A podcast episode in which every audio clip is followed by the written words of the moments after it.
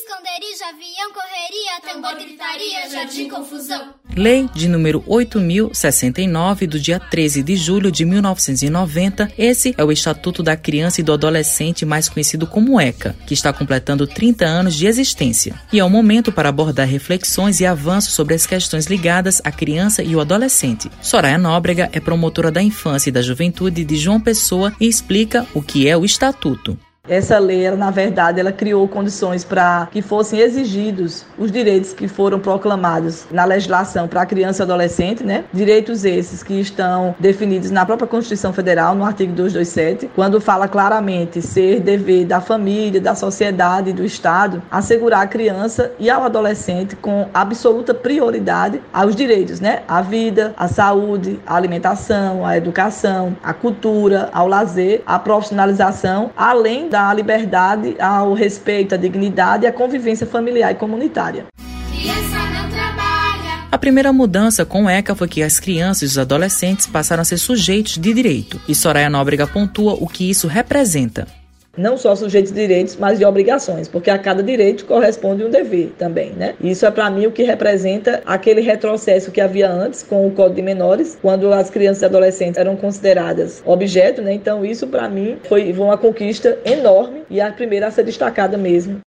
Meu nome é Adailton Lassé Porto, eu sou juiz titular da primeira vara da infância e juventude da comarca de João Pessoa e estou também como coordenador estadual da infância e da juventude do Tribunal de Justiça da Paraíba e também como vice-presidente do Colégio de Coordenadores da Infância e Juventude dos Tribunais de Justiça do Brasil. O ECA, nesses 30 anos de existência, tem como grande desafio fazer valer o reconhecimento de todos os direitos fundamentais das crianças e dos adolescentes para que nenhum precise ter seus direitos ameaçados ou violados. Esse é o grande desafio e nós acreditamos nisso.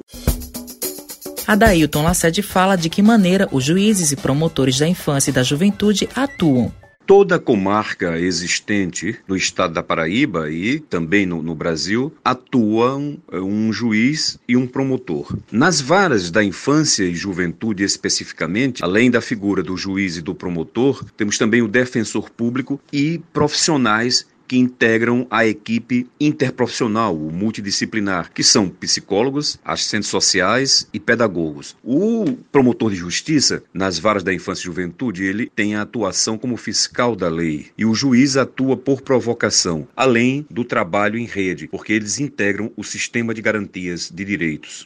Adailton fala quais são as contribuições desses 30 anos do ECA.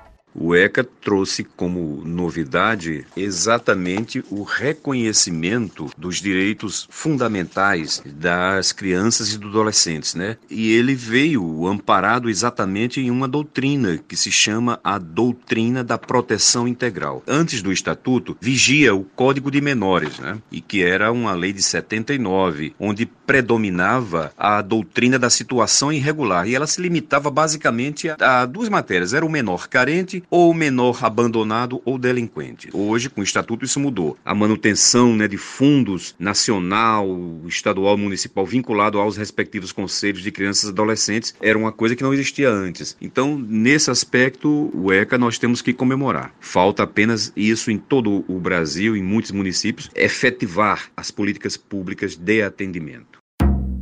Josiana Francisca da Silva é psicóloga infantil e presidente do Conselho da Criança e do Adolescente, e ela deixa um recado para a população.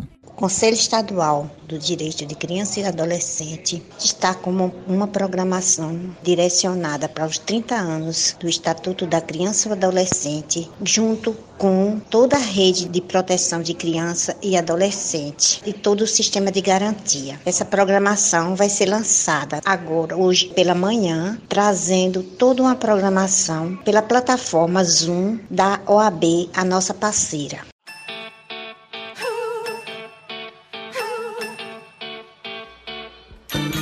Com os trabalhos técnicos de João Lira, produção de Raio Miranda e Lucas Duarte, gerente de jornalismo Marcos Tomás, Matheus Silomar, para a Rádio Tabajara, emissora da EPC, empresa paraibana de comunicação.